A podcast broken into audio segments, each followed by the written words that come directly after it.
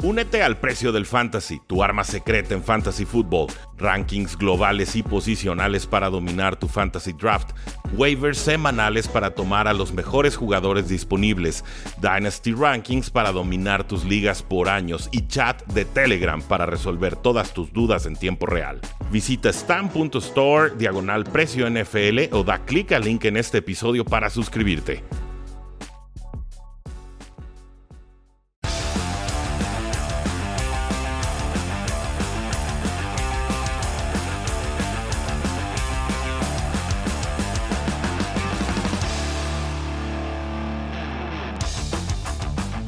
Saludos a todos, bienvenidos a un programa más de El Precio del Éxito con Carlos Rosado de Fox Sports MX como invitado especial.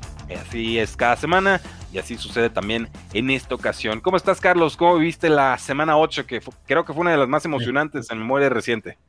Sí, ¿cómo estás? ¿Cómo estás, Rudy? Bien, bien, bien, bien. Buenos partidos, este, aunque varias palizas, ¿eh? Muchos partidos que no se esperaban esas victorias. Increíble, ¿no? El mejor partido de la semana o el más reñido fue el de los Panthers en contra de los Falcons. ¿eh? ¿Quién lo iba a creer? Con PJ Walker por un lado y Marcus Mariota por el otro, cumpliendo años Mariota.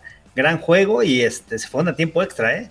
Ahí los pateadores, el pateador de las Panteras no quiso ganar el juego, pero bueno, interesante, increíble, ¿no? Eh, fue el partido más interesante cuando previo a la temporada parecía que el juego más atractivo para esta semana iba a ser el de los Packers en contra de los Bills. Sí, sin lugar a dudas. Y hay peleoneros los Packers en el Sunday Night Football, pero cuando te vas abajo 14 a 0, no hay nada que hacer. No le van a aguantar el, ritmo ni de chiste. Vamos por partes, Carlos, pero antes nos pregunta Franklin: ¿qué opinan de la incorporación de Kader Stoney a los Chiefs? A mí me gusta, pero una tercera y una sexta ronda creo que es un precio muy accesible, eh, sobre todo cuando el año pasado fue un pick de primera ronda. Sí, sí, sí, y, por la velocidad y versatilidad que tiene, ¿no? Se lo puedes utilizar atrás de la línea de golpeo, dar pase, pases en espacio, eh, utilizarlo y sacarlo como corredor también y retarlo uno a uno contra los linebackers. Y con la velocidad que tiene eh, Harman y Kadarius Tony, si se mantiene sano, puede ser interesante, ¿no? Para esta ofensiva que le, que le estaba costando eh, al principio de la temporada generar jugadas explosivas. Esos pases de más de 20 yardas les había costado después de la salida de Terry Hill. La semana en contra de San Francisco encontraron la manera de atacar a este rival y, ahora este, a Kansas City, ¿cómo, cómo le juegas? ¿no? Este, antes era jugarle cobertura de zona, ahora es tienes que jugar más cobertura personal en contra de ellos. No tienen un Tyreek Hill que es lo que desbalanceaba y eso provoca que las defensivas utilizaran dos septis atrás, mantener el juego adelante y ahora sin tantas estrellas puedes jugar cobertura personal en contra de ellos. Pero bueno, me gusta lo de Canario Stoney, este, creo que otro receptor con esas habilidades interesantes y vamos a ver si crece. Eh, fue primera selección, ¿eh? Le salió barato a los Chiefs. No, y es un monstruo de generar yardas después de recepción, muy elusivo gran atleta, simplemente las lesiones no, han respetado y por alguna razón los Giants ya no lo querían. Yo creo que Andy Reid le va a encontrar un buen provecho. Eh, vamos con. Empezamos con el Monday Night Football, Carlos. Creo que Cleveland 32, Cincinnati 13. Y un resultado verdaderamente impactante, ¿no? Uno de estos borrones que suceden en la semana. Y, si esto es un, aviso de lo que van a hacer los Cincinnati Bengals sin, sin Joe Burrow, que se espera esté fuera de tres a cinco semanas más, eh, agárrense que se les escapa la división. Sí, sí, sí, y bueno, es la realidad, ¿no? También de los Bengals que crecieron, yo pensé que iba a ser un juego un poco más parejo, este, al final la línea estaba más tres y medio, estaba, bueno, estaban menos tres y medio los, eh, los Bengals, de visitante, complicado, ¿no? Por este, porque los Browns juegan en casa, duelo divisional, aunque tuvieran a Jacoby Brissett, esta ofensiva ha funcionado, han corrido el balón, han tenido algunos destellos, la defensiva, este, bueno, y esta línea defensiva con Miles Garrett y una línea ofensiva de Bengals que realmente no levanta, ha tenido muchos problemas con jugadores elite o pass rusher elite que puedan presionar al coreback, realmente les cuesta mucho trabajo, la ausencia de Jamar Chase afectó y me sigue sorprendiendo cómo no puede ser productivo Joe Mixon por la vía terrestre. Otra vez no le dan el balón por tierra, lo sacan en tercera oportunidad y, este, y ahí está la duda, ¿no? Con Zach Taylor. Sí, el año pasado llegó al Super Bowl, ¿por qué? Por las jugadas explosivas, pero Zach Taylor realmente es una duda. Eh, eh, el que maneja bien ahí el grupo y el que lo asesora de manera correcta es Luan Anarumo, el coordinador defensivo. es gracias a él han crecido, ¿no? El año pasado también fueron a postemporada. Fallaron, este, fallaron un gol de campo también en una parte importante del partido, Ivan McPherson, y este, y bueno, los Bengals, no sé qué pensar de ellos. De repente empezaron a crecer, le ganaron a los Saints y de repente, bueno, este partido contra los Browns. Y los Browns, eh, pues mucho mejor. Es, un ataque terrestre sólido que te va a dar. Y, aquí la clave de los Browns es que tienen que entender qué equipo tienen. Es un equipo que tienen que obligar a los rivales a venir de atrás. El equipo de los Browns no puede venir de atrás, no es ese equipo que tenga ese coreback clutch, pero ellos pueden controlar el juego corriendo el balón de manera eficiente, yéndote arriba en el marcador, y así lo hicieron en contra de los Bengals, funcionó y al final fue un gran partido que dieron a Mari Cooper haciendo buenas jugadas y Jacob Reset también, decente. Vaya que sí, vaya que sí. El Cleveland, récord 13 5, ¿eh? Y ya viene de Sean Watson. Dios, que hay otro castigo, otra Ahí viene el muchacho, y malo no es. Entonces, eh, los Browns siguen bastante vivos en esa división. Eh, con los Bengals, coincido contigo, Zach Taylor, realmente, lo dijiste así como que muy elegantemente, yo voy a ser más tajante. Taylor más equipo, ¿no? no, importa nada. Oye, y, la duda, ¿no? ¿Qué va a pasar? ¿Qué, ¿Cuál va a ser la decisión que va a tomar Kevin Stefanski cuando regrese de Sean Watson? ¿Lo va a poner como titular? No ha jugado en dos años. O sea, no jugó, no jugó el año pasado y esta temporada se va a perder los primeros 11 partidos. Regresa a la semana 12. ¿Qué va, a hacer Kevin Pero Jacoby Brissett está jugando bien, está controlando el balón. Y mientras corran de manera eficiente, Ahí va a ser la duda, ¿eh? Y, cómo responde también Jacoby Brissett. Se lo hicieron el año pasado en, eh, en Miami. Sí, eso es cierto. Jacoby Brissett está muy experimentado en esto de resistir titularidades cuando se las quieren quitar. Eso es cierto. Eh, pero pues Sean Watson en 70% de Sean Watson yo creo que te da más que un Jacoby Brissett. Ahora, en pretemporada se vio muy mal de Sean Watson, entonces tampoco es una garantía inmediata. por eso entiendo la duda. Veremos, veremos, pero se, pone, se pone buena la cosa ahí en Cleveland. Denver 21, Jacksonville 17, tres touchdowns de los Broncos y tres touchdowns de Russell Wilson, normal, ¿no? Pues este año, ¿no? Realmente es, es el mejor partido ofensivo de Russell Wilson en, en toda la campaña. Sí, ahora sí, ¿no? Lo, por eso lo trajeron a Russell Wilson para cerrar partidos. Eh, antes, cuando estaba en los Seahawks, lo que hizo en el cuarto cuarto, la manera de venir de atrás, de regresar en esos encuentros, y este año no lo había podido hacer, generando jugadas explosivas, encontró a Dulcich, a la cerrada también, KJ Hamler lo, empezó a buscar, pero aquí el partido lo dejan ir también los Jaguars. Ese pase que le intercepta a Trevor Lawrence en la yarda 1, cambia el rumbo del partido. Doc Pearson, yo no sé qué va a pasar esta temporada, no ha levantado al equipo, no ha levantado a los Jaguars, no ha desarrollado a Trevor Lawrence como se esperaba. Tiene, tiene mucho talento, tiene mucho talento. Sin embargo, siguen habiendo decisiones muy arriesgadas de Doc Pearson en diferentes situaciones en cuarta oportunidad que no me terminan de convencer y que le han afectado mucho a los Jaguars. Entonces, hay que ver qué va a pasar también con Doc Peterson. Llevan dos ganados nada más en la temporada. Y los Broncos, bueno, pues hoy también con la noticia, ¿no? De que Bradley Chop se va. Este. Y, bueno, se va a una pieza importante. A buen precio, ¿eh? A mí me encantó. el, muy buen precio. Muy bueno, sí. Y los, y los Dolphins que han tenido problemas para presionar al coreback. Entonces, con Jalen Phillips, este con Melvin Ingram y con Bradley Chubb, creo que va a ser interesante porque es un equipo contendiente Miami con la ofensiva que tiene. Eh, me empieza a preocupar un poco Trevor Lawrence por las entregas de balón, no, ah, logra limpiarlas, corregirlas. Era un tema desde Clemson, pero pues también todo lo que sea positivo tapaba eso de alguna manera. Eh, y se puede ser efectivo en la NFL con entregas de balón. Lo hemos visto con Matthew Stafford, líder en intercepciones y ganó un Super Bowl. El tema es que ahorita no hay margen de error con estos Jacksonville Jaguars. Realmente no hay una línea de vida, no hay una red ahí en la que se puedan apoyar. Es Travis Etienne, Trevor Lawrence y, y sálvese quien pueda.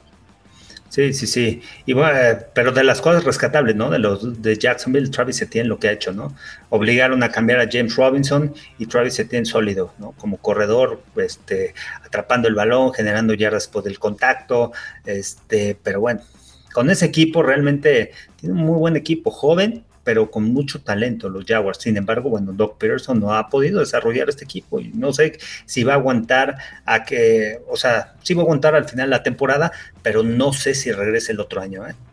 Yo, yo, creo que sí me da la impresión que le van a dar otro año por estabilidad y porque tampoco es causa perdida Jacksonville, simplemente está cometiendo errores que no, no se puede dar el lujo de cometer en estos momentos. El, roster todavía no, no, le da ese, ese margen de error. Los producen por Christian McCaffrey, lo comentamos un poco más adelante, aún no llegamos al juego de los 49ers. Nick Chubb, el mejor corredor de la NFL, nos dice Jack Herman. Eh, yo estoy de acuerdo, ¿eh? pero yo estoy de acuerdo desde hace como tres temporadas. Bienvenidos al barco. Brutal. Eh, sí, imparable. Eh, Falcons 37, Panthers 34, tiempo extra. Wow. Vaya en el punto extra porque DJ Moore anota el touchdown para. Y se quita el casco. Quita el casco, lo lanza. Muy subjetivo el castigo, pero esa es la regla. Lo marcan, intento de, punto extra de 48 yardas, lo falla y luego en tiempo extra vuelve a fallar el, el, muchacho de Pinero. No, no debe ser el pateador de. Oye, y hablando de coaches este año, también el trabajo que ha hecho Arthur Smith, ¿no? Con, ah, con los Falcons, realmente sin tener grandes estrellas, con un Marcus Mariota que había estado los últimos dos años en la banca y de repente coreback titular, el ataque terrestre funciona, es la fortaleza y es lo que tiene que hacer a la ofensiva el equipo de los Falcons sin desesperarse.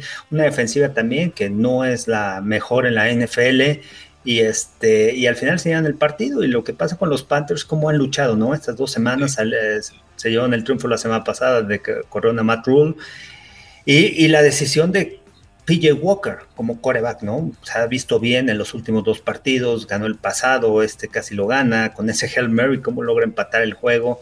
Este, realmente eh, los Falcons, y, además, ¿no? Es un partido divisional y los Falcons ahorita son los líderes en el sur de la nacional. Se llevarán el, este, se llevarán el título de la división, como está jugando Panteras, como está jugando Saints. Ah, difícil, difícil que puedan cerrar así, ¿no? Pero ahí están y ahí los tiene Arthur Smith como líderes, cuando nadie esperaba nada de Falcons al principio de la temporada y se esperaba que fueran el último lugar de esa división. Y ahorita están como líderes. Y ya prácticamente a mitad de temporada, ¿eh? semana 8, recuerden, son, son 17 de semana regular, o sea, a mitad de temporada Falcons es líder de su división. Háganle como quieran, si les gusta bien, si no también. No. Este equipo corre bien, está competitivo y, y espérense el siguiente año, porque todavía tienen mucho dinero muerto de malos movimientos que han hecho en temporadas eh, recientes. Dolphins 31, Detroit 27, TJ Hawkinson ya no es miembro de este equipo, se va a, ¿a, fue? a los vikingos de Minnesota. Eh, los Lions estaban dando el susto, 14 a 0, pero se estancan por completo ofensivamente hablando en la, en la segunda mitad. Y, qué bien se ven los Dolphins con Tua Tongo Bailó, hay que decirlo, esos precisitos de 10 y 19 yardas y con trayectorias cruzadas, con Jalen Waddle, con Greg Hill, eh, muy difíciles de detener realmente. Es una, es una gozada esta ofensiva con, con al frente. Sí, eh, y, qué, es lo que juega Tua y cómo, cómo, pues, dónde le puede sacar el provecho a Tua. Son con bases de ritmo, uno, dos, tres pasos, me deshago rápidamente el balón. Jugada de play action, en donde no tenga que extender la jugada, y eso es donde le favorece y necesita una buena línea ofensiva. Necesitan mejorar el ataque terrestre, trajeron a Jeff Wilson también en, uno de los cambios que hicieron con San Francisco, y, este, y, va a ser interesante. McDaniel conociendo a Raheem Monster y ahora Jeff Wilson que viene de los 49ers y que lo tuvo allá cuando estuvo de coordinador ofensivo. Eh, los Dolphins necesitan presión al coreback que yo creo que la van a tener con Bradley Chubb, muy buena adquisición. Lo volaron ya, ya, ya está en Miami, mañana las eh, pruebas físicas y listo entrenar. Este va a ser sólido y es un equipo que va a estar ahí en la contienda, este es contendiente para mí. Y por otro lado, los Lions, pues no hay ni, no, no sé qué vaya a pasar, no sé si llega al final de la temporada Dan Campbell les falta muchísima experiencia. Hay muchos exjugadores como coaches eh, pero les falta mucha experiencia en el staff de entrenadores. Sí, muchos jugaron, pero no tienen la experiencia para manejar el juego, para ver cuál va a ser la estrategia con la que van a jugar. De repente empezaron siendo una, ofensiva explosiva, las últimas semanas se han apagado, contra los Cowboys se vieron mal, no tomaron decisiones cuando tenían que rotar una jugada y eso cambió el rumbo del partido. Entonces, detallitos que han ido lastimando mucho a, Detroit, que los tiene creo que con un ganado, ¿no? Nada más. Y este. Y con un equipo que. Qué difícil, ¿no? Qué difícil ahí la labor del Dan Campbell, y más si no tiene, y si no tiene ayuda. Este. Eso alcanzaba el año Partido. ¿eh? Sí, o sea, alcanzaba ah, el año pasado estar peleando, pero este año ya, ya se esperaba más y, no están dando ese extra, sí. sí, sí, sí. sí, pues no, este. Dice la gente aquí que no lo estamos pelando aquí a los, ah, este, los del TikTok. Ahí, vamos, ahí vamos. Y mira, ya se me murió la, cámara de este lado, Carlos. Ahorita la, ajustamos, dejamos que se cargue tantito, disculpa, pero vamos contigo en toma completa, si te parece bien. Y eh, pasemos entonces a los eh, Minnesota Vikings 34, Arizona Cardinals 26. Eh, de Andre Hopkins regresa y para los que creen que estaba acabado, pues agárrense porque no, no le avisaron al muchacho. Pero los Vikings también levantando la mano y diciendo, oigan, sí, mucho San Francisco, muy bonito sus Philadelphia Eagles. Aquí estamos, 14 a 3, se adelantan en el marcador. Ya los aferran con las uñas al resultado, ¿no? Pero eh, estos son los Vikings, adelantan el marcador, sufren y al final están ganando esta temporada cuando en otros años hubieran perdido estos juegos. ¿Y qué tal ese cambio, no? Del día de hoy con TJ Hawkinson. Está lastimado Irv Smith, el ala cerrada, y traen a TJ Hawkinson, otra arma en la ofensiva. Un perdido solamente para los Vikings. Y, y bueno, al final ganan ganan por seis, que fueron seis puntos los que ganan en contra de Arizona. Arizona fatal en el último cuarto, ¿eh? fatal con esas pérdidas por ocho puntos, pero fatal en el último, en el cuarto cuarto. Los dejaron vivir por el tema de, no sé si falló punto extra Greg Joseph o fue gol de campo y dejaron vivir Arizona, venía de atrás, pero en el último cuarto no supieron cerrar el partido. Y ahí es donde Arizona, bueno, ya no pudo alcanzar a los Vikings. Los Vikings me gustan, me, gusta lo que ha hecho Kevin O'Connell en este equipo. La llegada de TJ Hawkinson va a ser muy, muy importante para atacar el centro del campo atrás de los linebackers, para quitarle presión y lo doble equipo a Justin Jefferson. Adam Thielen quizá ya ha bajado un poquito su nivel. Justin Jefferson es el receptor número uno. KJ Osborne puede ser el dos este, Adam Thielen, bueno, sin embargo, tiene la experiencia, pero TJ Hawkinson le va a quitar mucho peso a esta ofensiva y a Justin Jefferson. Me gustó mucho esa nueva, ese trade que hicieron y este, y es otro de los equipos que está ahí, ¿no? Está de líder divisional en la norte de la nacional y este va, va a crecer, va a crecer más ¿eh? con esta ofensiva. Me gusta lo que están haciendo los Vikings. Sí, Justin Jefferson 98 yardas, Dalvin Cook tuvo 125 totales más un touchdown en 25 toques de balón. Entonces el equipo sabe que juega, es peligroso. Yo no quisiera topármelos en, ese, en esa ronda de comodines en la postemporada con Arizona. Pues Cliff Kingsbury, que pues muy bonito su juego, lo que sea, no, no termina de funcionar. Otro que yo creo que ya está viviendo sus últimas en el equipo. Eh, vamos con los Saints 24, Raiders 0. Y nos pregunta Zeus Macías aquí en TikTok. ¿Qué pasa con los Raiders? ¿Qué pasa con los Raiders, Carlos? Pues, ¿Qué pasa? Que no pudieron correr. Si no corren el balón, que es la fortaleza de los Raiders, cuando ganaron los partidos han corrido el balón de manera sólida. Se, bajaron muy, muy, muy feo, ¿no? Los Raiders contra unos Saints que venían de haber perdido una semana anterior contra Arizona, que le habían interceptado a Andy Dalton. Y pero este equipo tiene una buena línea ofensiva, la de los Santos, y, tiene una defensiva sólida. Tienen dos linebackers muy fuertes con Warner y con de Mario Davis, una línea defensiva que, ha ido creciendo, no es nada fácil. Pero el tema aquí de los Raiders es que tienen que correr el balón. Tienen ok, tienes a Davante Adams, tienes a Hunter Renfro como tus receptores, son elite en la NFL, pero tienes que correr el balón y así han ganado. Al final, eh, eh, el juego terrestre te va a ir abriendo el juego aéreo como porque si puedes correr el balón, te van a obligar a que a la defensiva utilices un hombre extra en la caja y empieces a crear los retos personales con los receptores. Y ahí es donde puedes atacar con Derek Carr. Sin embargo, si tu ataque terrestre no funciona, te le permites a la defensiva que con cuatro frontales puedas presionar y atrás tengas más hombres y puedas hacer doble equipo le puedas hacer bracket tanto a Hunter Renfro como a Davante Adams. Entonces puedas eliminar esas jugadas este, explosivas con esos receptores que tienen. Entonces creo que, creo que, esa es la clave de los Raiders. Y bueno, no, lo pudieron hacer. Y los Santos creo que tienen un equipo, un buen roster en esta escuadra. El tema del juego que en contra Arizona fue su intercepción, dos pick six a Andy Dalton antes de la primera mitad. Creo que me va a durar como 30 segundos la cámara, pero bueno, lo intentamos de nuevo. y sí, simplemente Josh Jacobs también una temporada espectacular. El tema es que Alvin Kamara los despedazó por completo, ¿no? Y a dónde va este equipo de Raiders, ¿no? Es el primer año de Josh McDaniels y, y, pues parece el último. Dos victorias, cinco derrotas, todos alicaídos. Y realmente yo ahorita no puedo afirmar que Derek Carr va a estar como quarterback titular el próximo año. De hecho, con actuaciones así, yo creo que, que se va. ¿Y, aquí cuál es el problema? ¿Será Derek Carr o será Josh McDaniels? ¿Los dos? Daniel, que, no, o sea, ¿cuál es, ¿cuál es el problema realmente? Tú cuando ya es un equipo también vienes a desarrollar un coreback y, tienes que, demostrar cómo puedes desarrollar. vean lo que hizo Nick Sirianni, nada más.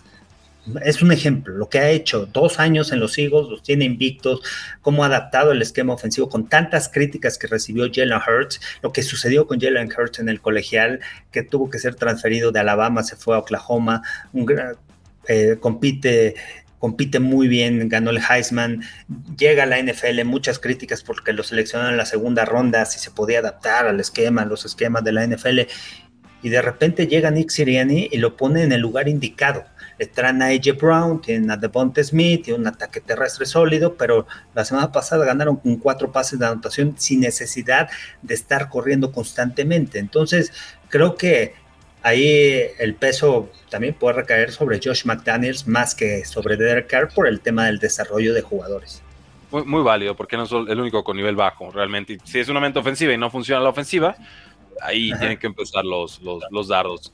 Eh, Filadelfia 35, Pittsburgh 13, dos equipos en dos niveles completamente distintos, ¿no? Eh, ya lo dijiste, lo, lo, de Jalen Hurts realmente es nivel MVP este año, ¿no? Ya, ya, ya, empieza a ser hasta grotesca la forma en la que lo empieza a ganar a los rivales. Ahora con pasos profundos sin go routes a, AJ Brown, ¿no? Es, eh, una locura.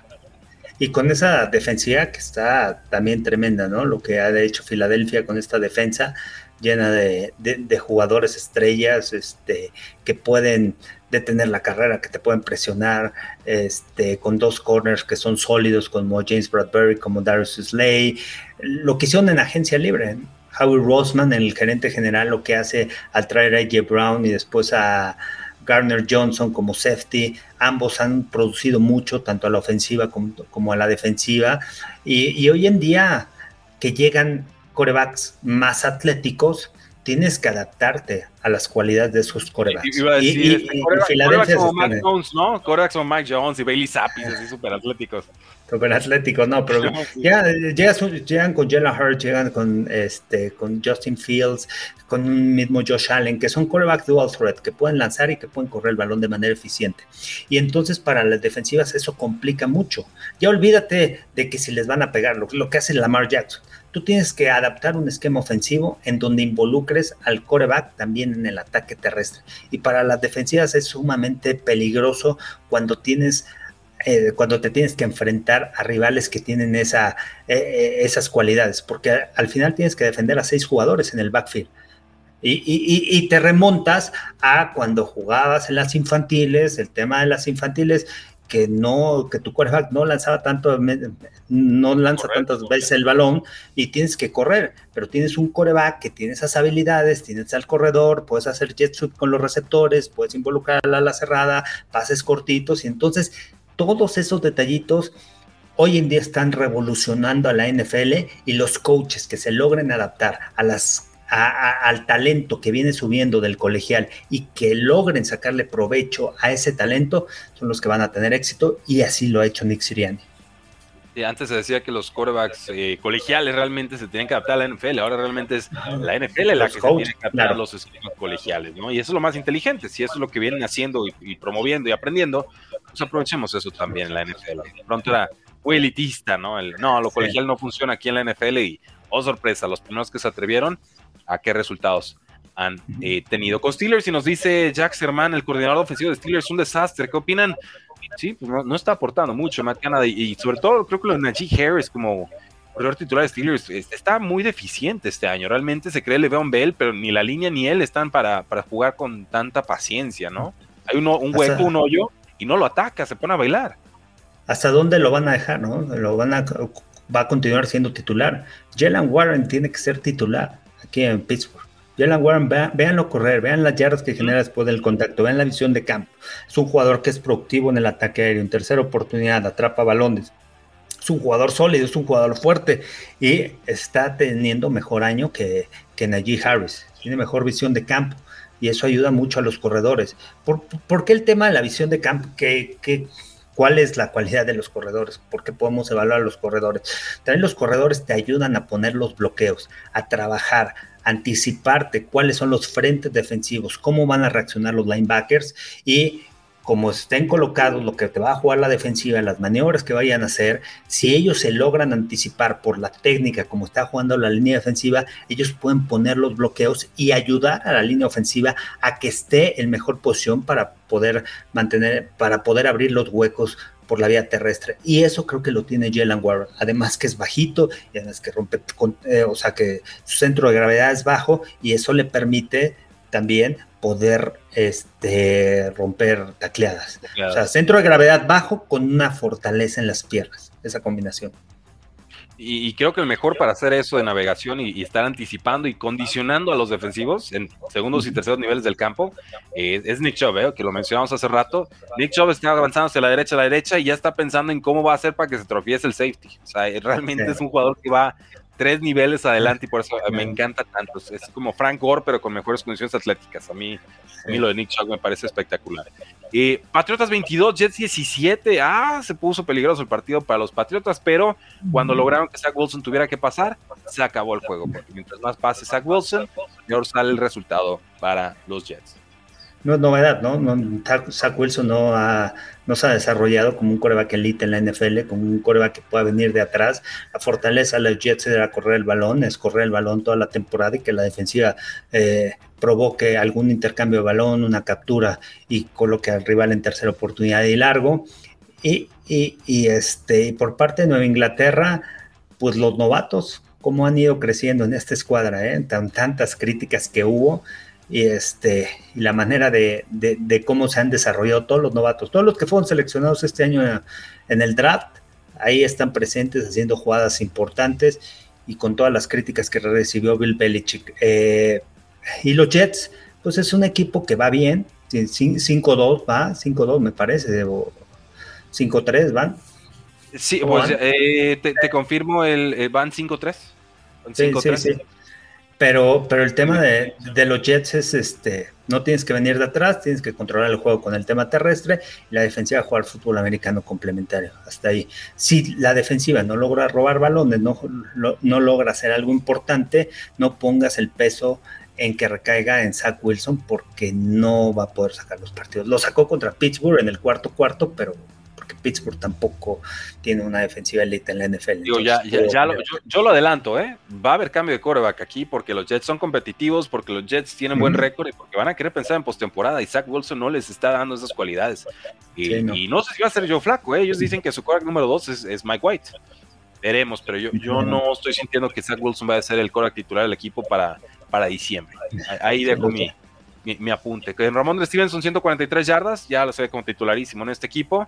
Y pues Mac Jones no hizo nada espectacular, pero con, un partido sobrio. Aquí el, tema de Mac Jones y de lo que le ha pasado en la temporada son los intercambios de balón. Empezando la temporada, cuántos balones perdió, balones sueltos, pases interceptados contra Miami, la semana pasada contra, bueno, hace 15 días contra Chicago también, otra vez perdiendo balones y eso evitó que pudieran este, ganar el partido y, y Chicago aprovechó el momento, se fue arriba y ya no los pudieron alcanzar, pero el tema de los intercambios de balón es lo que ha afectado a Mac Jones. Y creo que en cualquier momento eh, no dudo que vuelve a perder el balón, lo sacan. Es, una de las. Este, está muy condicionado. No puedes perder el balón y Bill, Belichick lo sabe. Es que pierdes el balón y vamos, Bailey Zapp y vas para adentro. Y, al final es, e, es un equipo que depende de lo que pueda hacer por tierra, lo que pueda hacer el ataque terrestre. Muy limitado también físicamente Billy Zappi, o sea, es buena historia, me gusta, anticipación, lo que quieran, el brazo no le da, ¿no? Entonces pase 40 yardas y ya, se le está cayendo al pobre, ¿no? O se queda cortito entonces te puede ayudar, pero realmente no, si, si no es Mac Jones, ahorita los los, no, los, no tienen a su de 2023, eso, eso lo tengo claro. Eh, vamos con algunos comentarios del público, sobre todo Vamos con lo de TikTok que andan pregunte y pregunte que no le respondemos las preguntas. A ver, vámonos desde el principio, a ver. Rapidito, rapid fire, a ver, ¿qué, ¿qué, nos están preguntando por ahí, Carlos? ¿Qué opinan de Washington? ¿Qué opinamos de, de, Washington? Pues un equipo de medio pelo, no va a pasar a playoff, no creo. Taylor Haneke mucho mejor en lugar de Carson Wentz. Este, La defensiva jugó tiene una buena, un buen frente, pero que no están jugando al nivel eh, del talento que tienen esos jugadores. El cambio de William Jackson pues ya se veía venir y este, creo que Washington es el rival más débil de la este de la nacional. Aunque van mejorando y me parece que Taylor Henneke revive el valor del, de un Terry McLaurin. Entonces, son competitivos. Simplemente, pues está todavía eh, justito, justito el roster. ¿Qué opinan de McCaffrey? Ahorita ya casi llegamos a ese partido. nos guardamos esa preguntita. ¿Se cuela Washington a playoffs? No creo, realmente no, no creo. Eh, saludos, bro, buen contenido, dice Joseph Rey. Muchas gracias, bienvenidos. Primer live de Presión FL. Eh, no el primer live que tenemos con Carlos, es, ya veterano y viejo conocido. Vamos viendo. Son con los Patriots del 2019 o los Steelers del 2020, le dice Eduardo Moreno Gómez a, alguien ahí en los comentarios. Eso no, suena muy positivo. cuando responden preguntas conforme vamos llegando a los partidos, perdón, retiro lo dicho, dice Jax Germán. Bueno, gracias ya, ya, ya, ya lo hicimos cuate, padrísimo. Eh, también preguntan de los Cowboys. Y bueno, pues vamos con los Cowboys aquí. Dallas 49, Chicago 29. Tony Pollard, corredor número uno, aunque Jerry Jones se resista. No le vamos a preguntar, los ojos no mienten. Desde el año pasado, ¿no? Ya se veía ese cambio, nada más que se están resistiendo. Sí que Elliot tiene la visión, la experiencia, pero Tony Pollard es explosivo. Tony Pollard agarra el balón de un pequeño hueco, pum, vámonos hacia adelante por la velocidad que tiene esa rapidez para explotar el hueco. Este, pero aquí los Cabos es eh, el tema de la defensa. La defensiva está jugando a otro nivel. Eh, lo que tienen con, con los pass rushers, con DeMarcus Lawrence, con Dorrance Armstrong, con Micah Parsons, con Dante Fowler, una defensiva que roba balones, una defensiva oportunista que deja en buena posición de campo a la ofensiva. Dak Prescott, desde que regresó, regresó bien.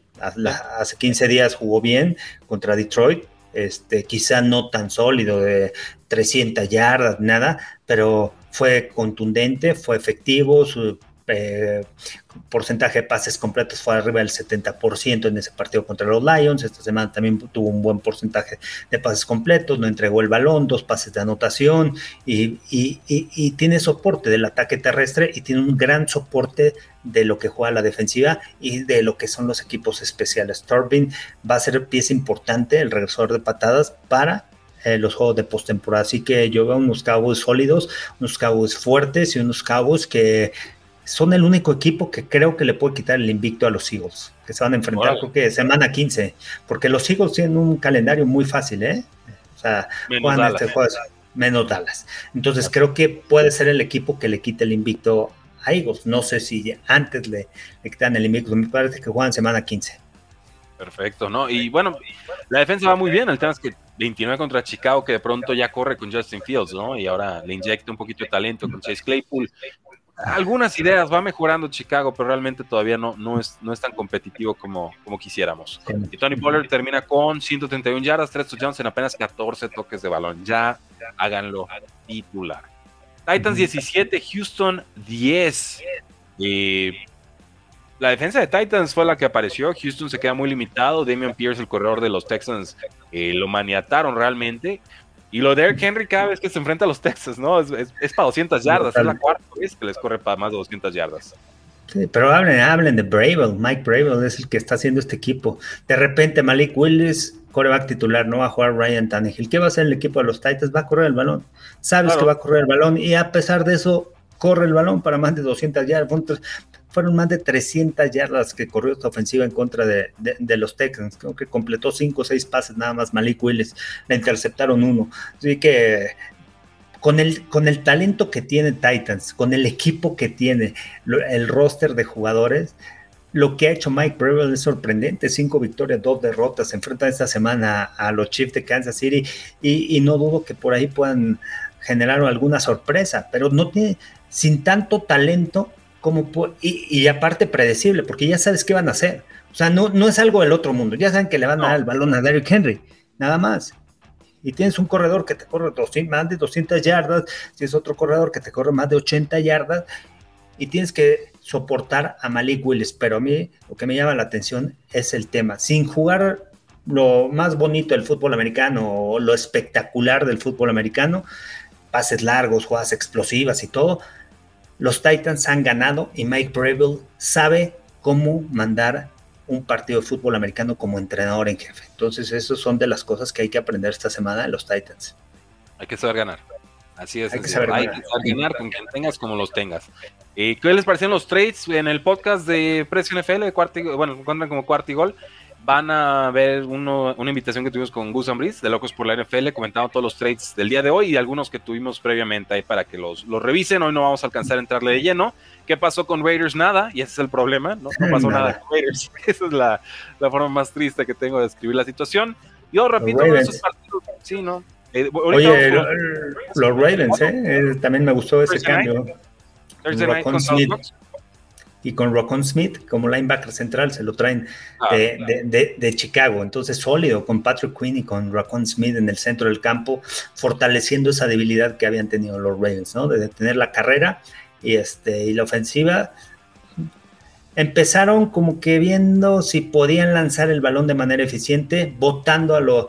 Entiendo la estrategia de Ray Roman en ese partido, ¿eh?